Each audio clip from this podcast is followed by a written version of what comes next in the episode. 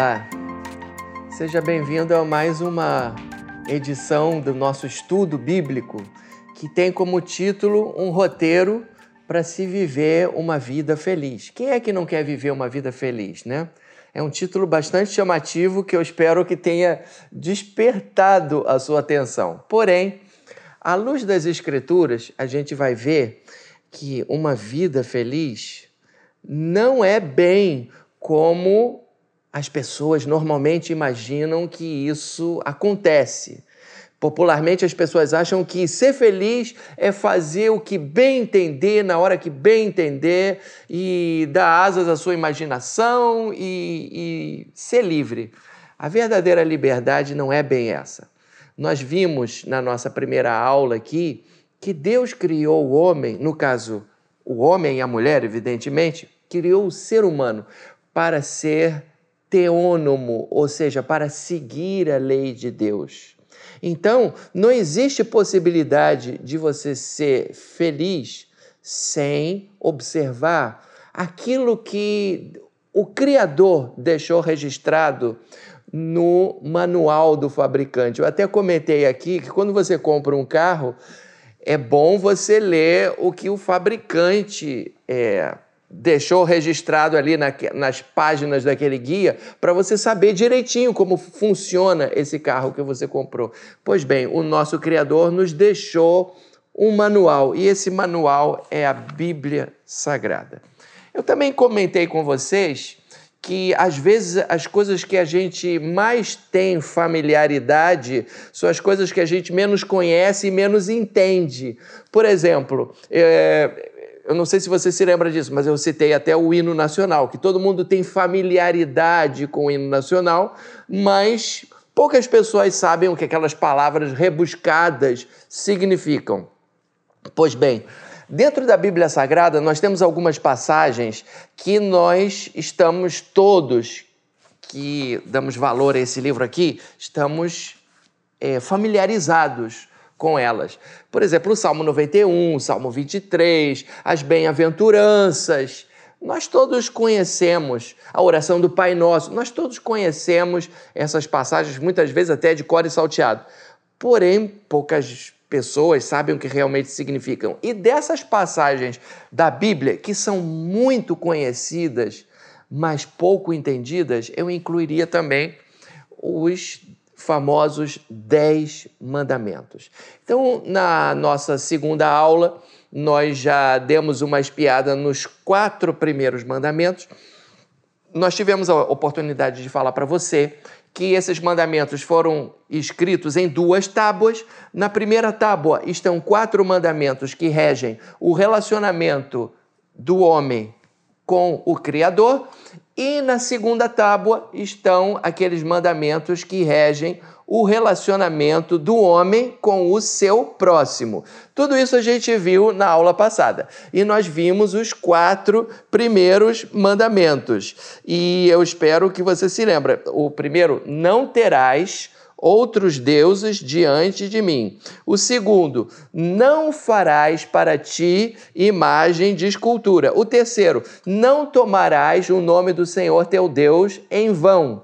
E o quarto mandamento, por fim, Lembra-te do dia de sábado para o santificar. Nós, inclusive, nós demos toda uma explicação sobre por que a maioria, a esmagadora maioria dos cristãos não guardamos o sábado, guardamos apenas o espírito do, do mandamento, que é separar um dia na semana para descansar e para adorar o nosso Deus.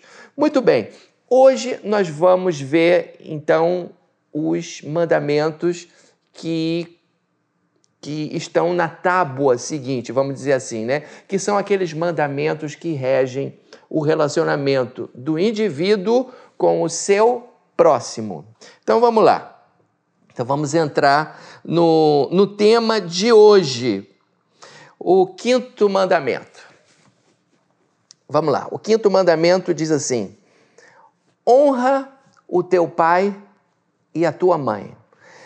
Eu me lembro que eu, eu salientei bastante isso, que cada mandamento tem um propósito e tem uma algumas citações, algumas menções no Novo Testamento. E para cada mandamento que eu citei, eu citei o propósito e citei também algumas menções desse mandamento no Novo Testamento. Então vamos lá. Honra teu pai e tua mãe. Qual é o propósito deste mandamento? O propósito deste mandamento é proteger a família. A família é algo muito importante aos olhos de Deus. Mas antes de falar na família, vamos entender o que significa essa palavra honrar. Essa palavra é a tradução do termo kavod em hebraico. É preciso que você saiba que o, a Bíblia não foi escrita em português. Ela foi o Velho Testamento foi escrito em hebraico e o Novo Testamento foi escrito em grego. Algumas partezinhas do Velho Testamento escritas em aramaico, que era outra língua falada na época, mas isso não vem ao caso. Muito bem. Honra, do verbo honrar na nossa língua é a tradução de kavod. Kavod vem de, do radical kaved, que significa reconhecer o peso de uma pessoa. Reconhecer o peso. Então, quando a Bíblia diz honra o teu pai e a tua mãe, em outras palavras, o texto sagrado está dizendo para você: reconheça o peso. Você vai, o que é reconhecer o peso? Reconheça o valor, reconheça a relevância, Reconheça a preciosidade que é a significância dos seus pais. É isso o que a Bíblia quer dizer com isso. Quando a palavra de alguém tem peso, isso sim, quando a pessoa de alguém tem peso, quer dizer que ela tem relevância. O André Churraqui, que é um, um teólogo, um rabino, que traduziu alguns livros da Bíblia, ele diz assim: que na verdade não é nem reconhecer o, pre, o peso, mas ele, ele, tra, ele, traduz de uma forma um pouquinho diferente. Ele diz é, atribuir o peso. Atribuir o peso. Então, é, honrar e obedecer às autoridades, honrar e obedecer ao seu pai e sua mãe, na verdade, é atribuir peso. Mesmo que eles não tenham peso aos seus olhos, você atribui peso a eles. Eu frequentemente eu tenho a oportunidade de conversar com jovens e adolescentes, e alguns dias atrás mesmo um jovem de 16 anos, estava me escreveu uma mensagem dizendo: o meu pai se queixando de várias coisas que o pai dele tinha feito para ele e que ele não tinha gostado. Eu não estou aqui, inclusive, nem minimizando as coisas erradas que o pai fez ou que a mãe fez. Ele estava se queixando muito. Aí eu falei: olha só, você honre o seu pai e a sua mãe, apesar dos eventuais erros que eles tenham cometido para você. E isso é muito importante a, a gente frisar isso aqui, porque nos dias de hoje nós temos sabido de muita gente, muita gente que não não atribui peso e que não dá valor aos seus pais, principalmente depois que eles ficam velhos. E vou dar uma informação para vocês. Eu estava lendo no jornal um artigo de uma mulher que se chama Miriam Goldberg, ela é uma antropóloga e ela trabalha justamente com idosos e ela estava se queixando no artigo que ela escreveu de que existe no nosso país, infelizmente, muita violência contra idosos. E isso não é é, denunciado, porque o idoso ele tem a tendência a guardar aquilo no coração e se envergonhar por causa dos crimes que os seus filhos praticam contra eles. São, às vezes, é, é, os pais são idosos, um, um, Um dos cônjuges morre e o filho, por exemplo, toma conta de todo o dinheiro da mãe.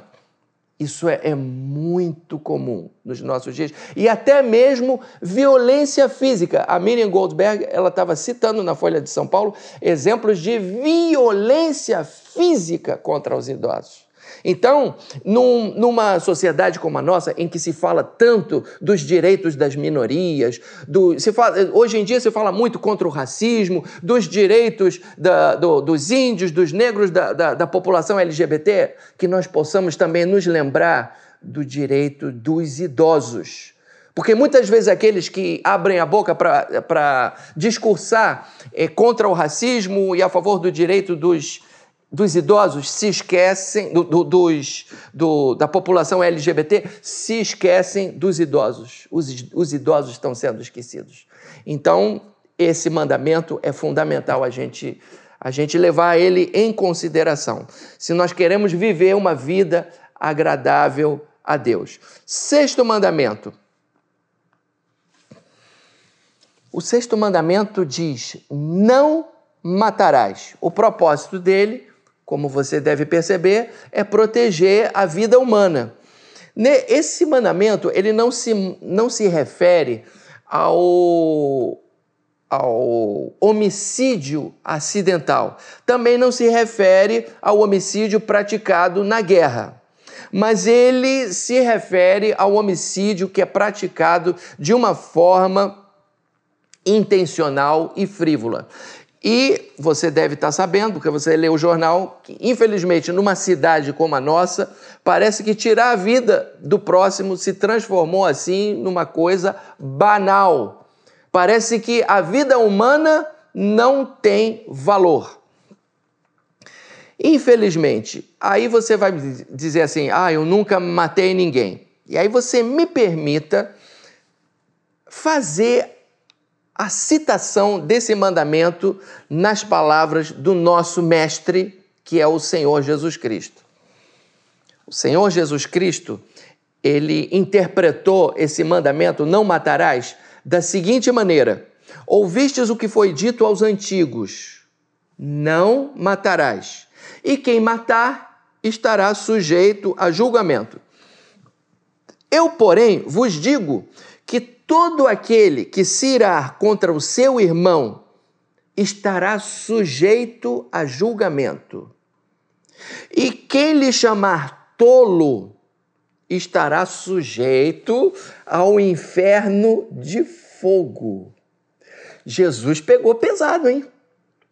Jesus considerou que só o, de, só o fato de você se irar contra alguém e proferir um insulto contra esse alguém já significa que você, no seu coração, você está matando aquela pessoa. Perceba que Jesus pegou esse mandamento de lá da lei de Moisés e ampliou esse mandamento de uma forma tal que não somente a prática é pecado, mas também a intenção do coração é pecado aos olhos do nosso Senhor Jesus Cristo.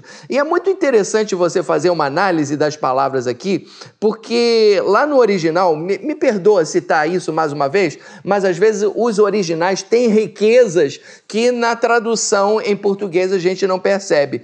Quando aqui a nossa versão de Almeida diz se irá, a palavra lá no hebraico é raká. Ele, o Senhor Jesus, ele, ele usou aqui um xingamento em aramaico.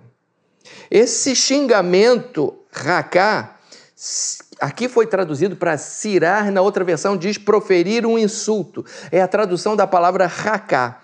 É uma expressão de desdém pela mente ou pela capacidade intelectual de uma pessoa. E depois, quando ele fala tolo e na outra versão diz louco, é um outro xingamento, só que em grego, que expressa o desdém pelo caráter de uma pessoa. Agora, preste atenção. Dá uma recapitulada em todos os xingamentos que você conhece. Você, apesar de não xingar ninguém, eu espero que você não xingue ninguém, mas eu, eu, eu sei que os xingamentos todos, eles são ou uma expressão de desdém pela capacidade intelectual de uma pessoa ou pelo caráter de uma pessoa. Até quando uma pessoa chama a outra filho disso, filho daquilo, isso é uma expressão de desdém pelo caráter da pessoa, porque há muitos e muitos anos atrás se acreditava que os filhos bastardos eram eram pessoas muito mais. Por isso que em todas as línguas se usa esse negócio de xingar a mãe. Então, isso é uma atividade, é um, é um gesto, melhor dizendo, que tem que estar proscrito da vida de um cristão. Você pode até se irar. Eu vou, eu vou mais adiante. Você se irar é inevitável. Eu mesmo, eu estava dirigindo para cá e você sabe o que é o trânsito do Rio de Janeiro. E as pessoas não respeitam o sinal. Eu respeito o sinal, mas os cariocas não respeitam o sinal. Então, o sinal, eu paro no sinal quando está vermelho, eu paro no sinal vermelho e eu vejo os carros passando assim, passando, as motos passando, às vezes até ônibus passando. E aí, quando está verde, eu avanço. Mas aí vem um outro indivíduo e atravessou assim na minha frente e eu fiquei profundamente irado, toquei a minha buzina, mas eu não proferi um julgamento contra ele, eu não proferi um insulto contra ele. Dá vontade. Dá vontade. Mas aí nessa hora você tem. É inevitável a gente se irar. Mas aí você se lembra do que a palavra de Deus diz: irai-vos, mas não pequeis. É inevitável você se irar. Porque a gente não é samambaia. Você não é uma samambaia. A samambaia não se ira, você é de carne e osso. Jesus também se irou, mas não pecou. Irai-vos, mas não pequeis. E aqui, no caso, a ira, o, o, a forma errada de canalizar a sua ira é você insultar alguém. Isso é uma atitude que tem que estar proscrita da sua maneira de agir e da sua maneira de pensar. Amém? Vamos continuar. O, o sétimo mandamento diz assim: não adulterarás. Vamos ver. Eu tô para cada mandamento eu cito o propósito. O propósito desse mandamento é proteger o matrimônio. Você já deve ter ouvido falar, algum pastor já deve ter pregado que a base da sociedade é a família. E a base da família é o matrimônio.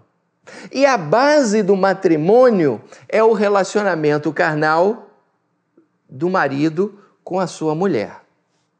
Quando um dos dois trai o seu cônjuge, ele está traindo não somente o seu cônjuge, mas ele está traindo o Senhor. Sabe por quê? Olha o que diz Malaquias, capítulo 2, versículo de número 14. Diz assim: O Senhor foi testemunha entre ti e a mulher da tua mocidade, com a qual tu foste desleal, sendo ela tua companheira e mulher da tua aliança. Porque foste desleal entre o Senhor foi testemunha entre ti e a mulher da tua mocidade. Então, quando um homem e uma mulher se unem em matrimônio, não importa se esse casamento foi realizado diante de um ministro religioso ou não, não interessa. Se um homem e uma mulher se casam, o Senhor é testemunha. O Senhor é testemunha desse pacto entre um homem e uma mulher. E quando um deles trai o seu cônjuge, ele está traindo não somente aquela a, a, o seu cônjuge, não importa se é o homem ou se é, ou se é a mulher. Quando há traição, essa traição é não, não somente ao cônjuge, mas essa traição é a Deus. Aí você talvez diga assim: ah, eu nunca traí o meu cônjuge. Aqui, mais uma vez, é necessário que a gente veja o interpretamento, o, desculpe, a interpretação que Jesus Cristo, nosso Senhor, deu a esse mandamento. Vamos lá. Jesus, lá em Mateus capítulo 5, ele diz assim: Ouvistes o que foi dito, não adulterarás.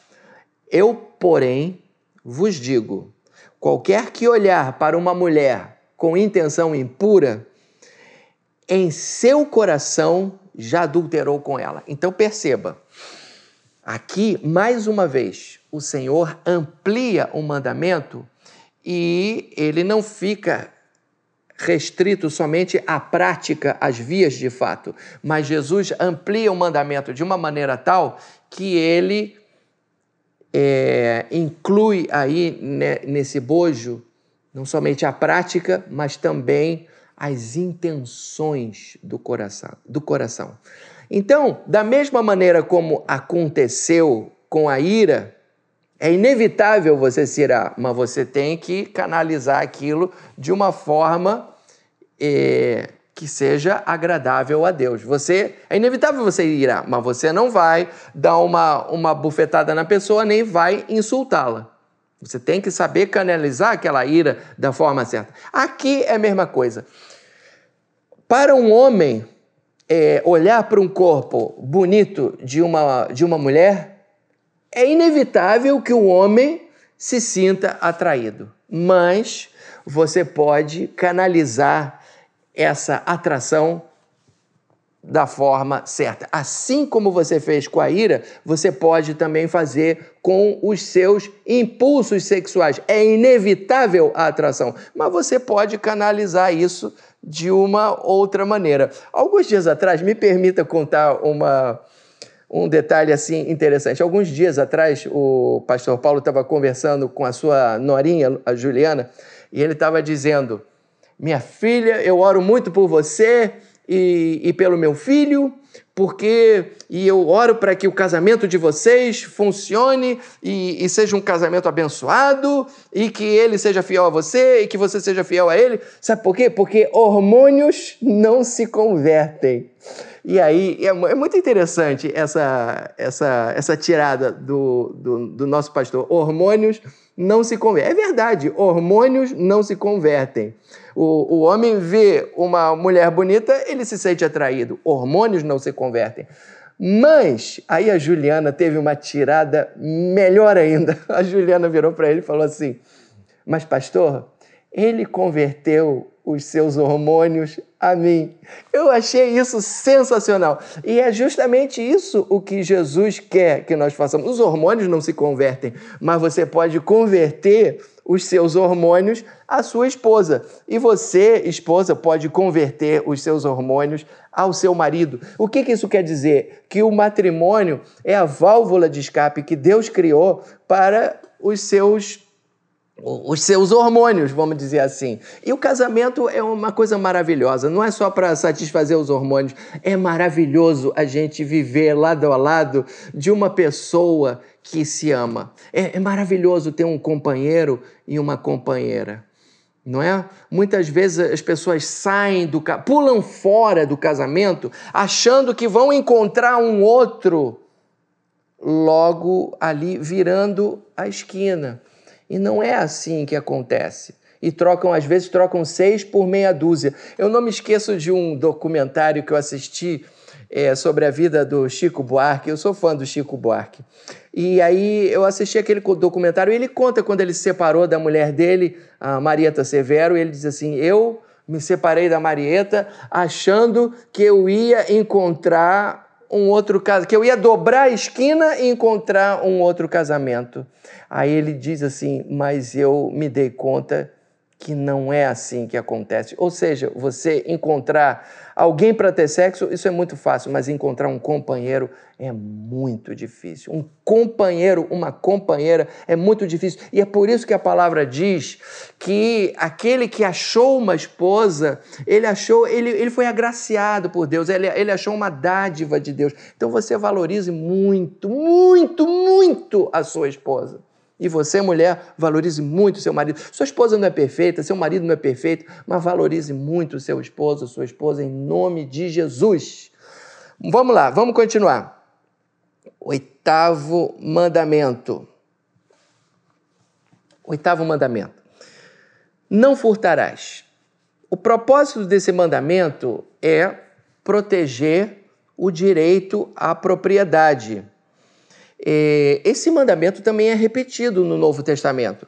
Aqui em Efésios 4, 28 diz assim: Aquele que furtava, não furte mais, mas antes trabalhe, fazendo com as suas próprias mãos o que é bom, para que tenha com que acudir ao necessitado. Olha que coisa linda. Então a pessoa antes ela subtraía coisa dos outros e no momento que ela se converte, ela não furta mais. E, em vez de subtrair coisas dos outros, o que, que ela faz? Ela ajuda, ela acrescenta coisas aos outros. É muito lindo isso daqui. Então para você ver que esse mandamento ele é, é citado no, no Novo Testamento, Jesus também disse: Não matarás, não adulterarás, não furtarás, não darás falso testemunho. Jesus repete todos esses mandamentos quando ele está ali conversando com aquele jovem rico.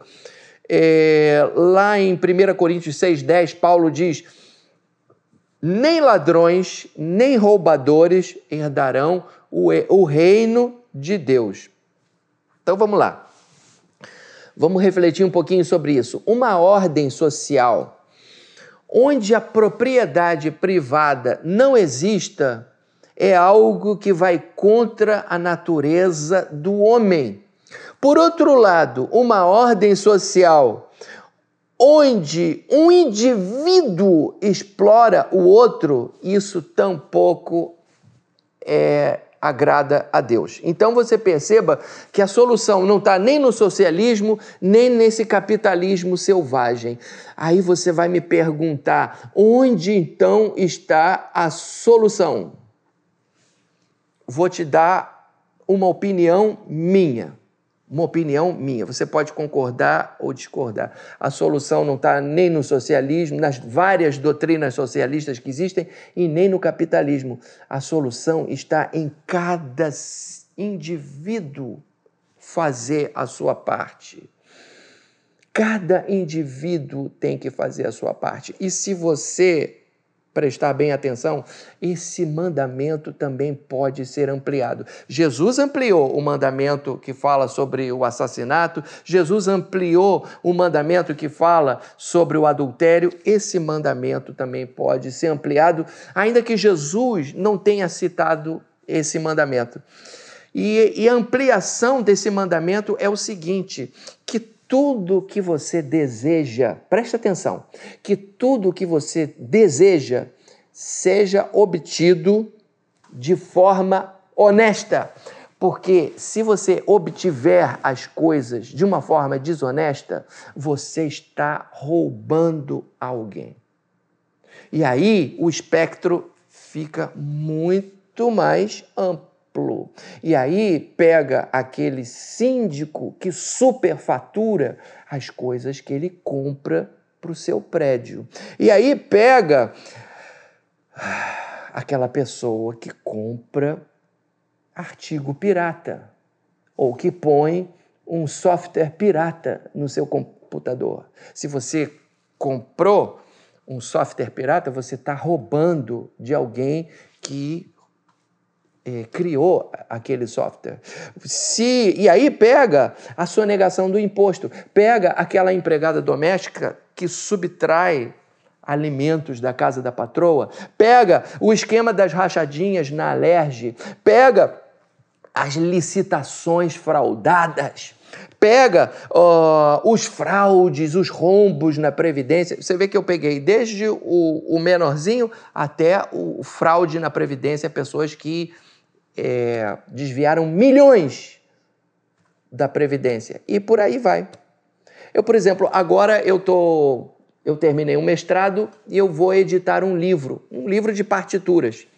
E aí eu cheguei para o rapaz que é o dono da, da editora e eu perguntei, escuta, e hoje em dia o pessoal ainda tira muito xerox de partitura? Ah, tira direto você não vai ganhar dinheiro com isso. Então você perceba que eu estou entrando nesse empreendimento, mas eu já sei de antemão que eu não vou ganhar dinheiro com isso. Por quê? Porque as pessoas tiram o xerox da partitura. E aí, a pessoa que elaborou o trabalho, todo esse processo criativo, vai, vai para o lixo. Vai para o lixo. Então, não existe nenhum estímulo a você continuar produzindo conhecimento, porque lá na frente alguém vai tirar o xerox da sua partitura, do seu livro, e você não vai ganhar nada por isso. Isso também entra aqui nesse mandamento: não furtarás. Isso é pecado. Você não pode fazer isso. Tá? Desculpe ser assim incisivo, mas não faça isso, em nome de Jesus. Uma coisa é você tirar a, a cópia de uma página ou de duas páginas mas se você vai tirar cópia do livro todo, alguém está deixando de ganhar. Então, por exemplo, você vai fazer a cantata de Natal da sua igreja, vai lá na loja e compra o livro. Compra o livro, não tira xerox do, do livro todo. Uma coisa é você tirar xerox de, um, de uma página, mas tirar xerox do livro todo, você está roubando a propriedade intelectual de alguém. Não pirateie, não pirateie. Isso é pecado, viu? Fique sabendo. A palavra de Deus diz: não furtarás. Vamos seguir adiante. Nono mandamento: não dirás falso testemunho contra o teu próximo. Qual é o propósito desse mandamento? Proteger a reputação. Esse mandamento proíbe o, o depoimento falso de uma pessoa num tribunal. Mas esse mandamento também pode significar uma advertência contra a mentira e contra a calúnia. Quando alguém calunia uma outra pessoa, ela está roubando dessa pessoa uma das coisas mais preciosas que ela tem. Sabe o que, que é? A sua reputação. A reputação na Bíblia, ou o bom nome, que é o termo que se usa lá no livro de Provérbios, é uma das coisas mais preciosas que um indivíduo tem, é o seu bom nome, é a sua reputação. Lá em Provérbios 22, 1 diz assim: vale mais ter um bom nome, ou seja, vale mais ter uma boa reputação do que muitas riquezas. Olha só, quando você fala mal de alguém, você está, como é que se diz? Prejudicando a reputação de uma pessoa. É, e o ser estimado é melhor do que a riqueza e o ouro. Lá em Eclesiastes capítulo 7, versículo 1 diz assim: Melhor é a boa fama do que um unguento precioso. Quem calunia ou depõe falsamente contra alguém está roubando uma das coisas mais preciosas que essa pessoa tem, que é o seu bom nome. A não ser que ela realmente tenha pisado na bola grave. O sujeito é um criminoso. Aí você, nossa, você tem que, você tem que alertar. O sujeito é 171. Ele, bom, aí você tem que alertar, mas de preferência na presença da pessoa. É botar, ó, você fez isso, isso, aquilo outro, entendeu? É, esse movimento, esse é, mandamento também está citado várias vezes lá no Novo Testamento. É, aqui, em 1 Timóteo, capítulo 1, versículos 9 e 10, diz assim: Tendo em vista que não se promulga lei para quem é justo, mas para transgressores e rebeldes, mentirosos e perjuros e tudo que se opõe à sã doutrina. O que é o perjuro? É aquele que ju jura falso, é aquele que diz um mau testemunho contra o seu irmão. Talvez você diga mais uma vez: ah, mas eu, isso daí eu não faço. Esse mandamento também pode ser ampliado.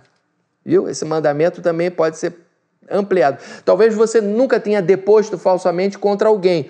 Porém, se você já fez fofoca, se você já fez fofoca, já falou mal de alguém pelas costas, olha, você você pode ter prejudicado em muito a reputação desse alguém.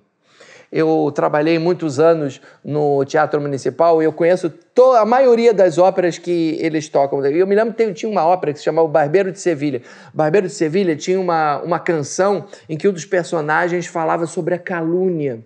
E nessa, nessa área em que ele falava, essa canção, em que ele falava sobre a calúnia, ele dizia o seguinte: a calúnia é muito simples. A calúnia é um ventinho, é um soprinho que você fala na orelhinha de uma pessoa e daqui a pouco aquilo ali toma uma um vulto tamanho que aquela pessoa já não consegue se estabelecer e aquela pessoa não consegue nada por causa de um uma suspeitazinha que se colocou no ouvido de outra pessoa. Assim, a calúnia não precisa ser assim é, nas redes sociais.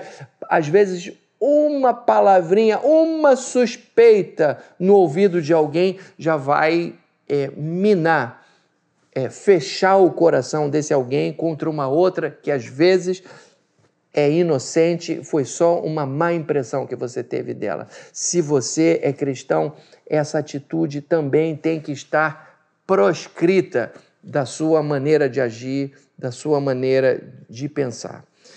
Décimo e último mandamento. Estamos chegando ao final. Não cobiçarás.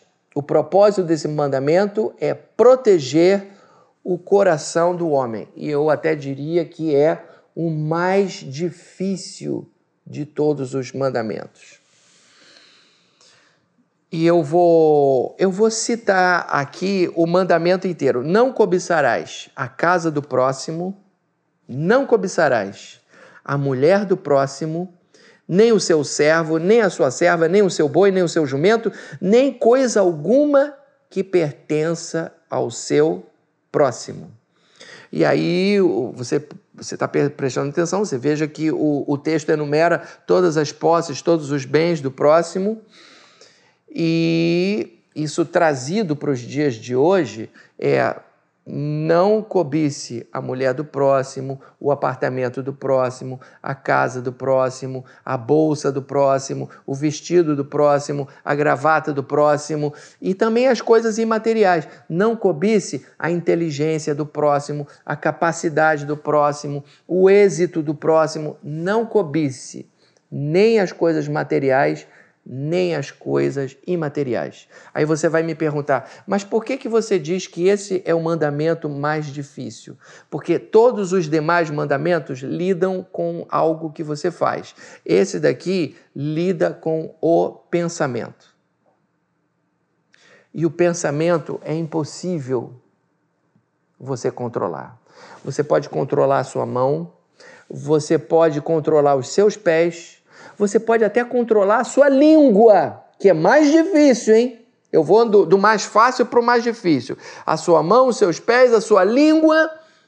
Mas controlar a sua mente os seus pensamentos, meu irmão, é impossível. Porque quando eu digo para você, não pense nisso, você já pensou. E é por isso que o apóstolo Paulo, ele diz lá em Romanos capítulo 7, que foi através deste mandamento que ele descobriu que ele era um pecador. Você perceba que ele, ele lá em Gálatas, ele fala que ele era um homem absolutamente irrepreensível. Mas quando ele chegou nesse mandamento aqui, quando ele esbarrou nesse mandamento, ele descobriu que ele era um pecador. Como assim? Olha só o que o depoimento que ele dá lá em Romanos capítulo 7, versículos 7 e 8. Que diremos, pois? É a lei pecado? De modo nenhum. Quer dizer, a lei não é pecado.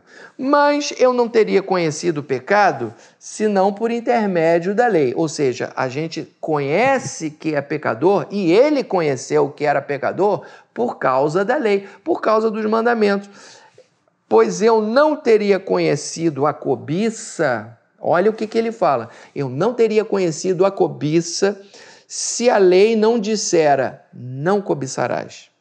Mas o meu pecado, tomando ocasião pelo mandamento, despertou em mim toda sorte de concupiscência, porque sem lei está morto o pecado. Ou seja, basta que a pessoa diga não faça, que você já tem vontade de fazer. É, infelizmente é essa a natureza humana. E do momento que a lei diz não cobiçarás, ele percebeu que ele não tinha como não cobiçar. Ele percebeu que ele olha e ele cobiça. E não estou me referindo só à atração sexual, eu estou me referindo a tudo, porque o mandamento diz respeito a tudo. E é exatamente por isso que nós precisamos de um Salvador. Porque nós não temos condição por nós mesmos de cumprir os mandamentos, se não for pela ajuda do Salvador. Aí você vai me perguntar: o que é o Salvador? O que é o Salvador? Eu comparo o Salvador. Eu comparo o Salvador ao. Como é que eu poderia dizer? Ao fiador de um contrato de aluguel. Minha filha alugou um apartamento. Pai, você pode ser meu fiador? Claro, com maior prazer. Eu vou ser fiador da minha filha. Se ela não pagar, quem vai pagar sou eu.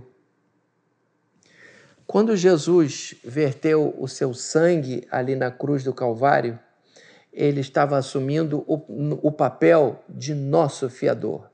Ele cumpriu toda a lei no nosso lugar, para que nós que cremos nele sejamos revestidos com a sua justiça. Preste atenção. Ele tomou sobre ti, ele tomou sobre si, desculpe, as nossas transgressões. Ele se vestiu com as nossas transgressões. Aquilo que não era inerente a ele, porque ele não tinha transgressão nenhuma, para que nós fôssemos vestidos com a sua justiça, que tampouco é inerente a nós. E é por isso que a Bíblia diz que a salvação é pela graça e não pelas obras, porque nenhum de nós é merecedor de ir para o céu. Os mandamentos revelam qual é a nossa natureza, é através dos mandamentos que nós conhecemos a nossa natureza. Mas eu quero dizer para você que, mesmo que você eventualmente olhe para dentro de si e veja que você não é digno, que você não é capaz, fique sabendo que você tem um fiador. E diz a palavra que o sangue de nosso Senhor e Salvador Jesus Cristo nos purifica de todo pecado. Eu, ao tomar conhecimento dos mandamentos, eu leio esses mandamentos e é como se isso fosse, irmãos, assim, uma comida maravilhosa. Os mandamentos são para mim comida, são para mim algo que me dá prazer. Se para você os mandamentos é algo que lhe dá prazer, significa que lá no fundo do seu coração você já foi regenerado. E se eventualmente você fizer alguma coisa errada, o sangue de Jesus Cristo, o seu Filho, te purifica de todo pecado. Porém, se esses mandamentos aqui te produzem ojeriza, significa que lá no fundo do seu coração você ainda não teve uma experiência com Cristo, você ainda não teve uma experiência de novo nascimento. Você precisa se arrepender dos seus pecados e aceitar o sacrifício de Cristo por você. E você vai passar a ter um fiador, um intercessor, alguém que vai interceder, interceder por você diante do Pai. Que Deus te abençoe e que essa palavra tenha servido para que você, que não teve ainda uma experiência com Cristo, se volte urgentemente para Ele. E você que já tem, possa levar mais a sério os mandamentos do Senhor para que você viva uma vida santa. Que Deus te abençoe e que te faça muito feliz. Amém.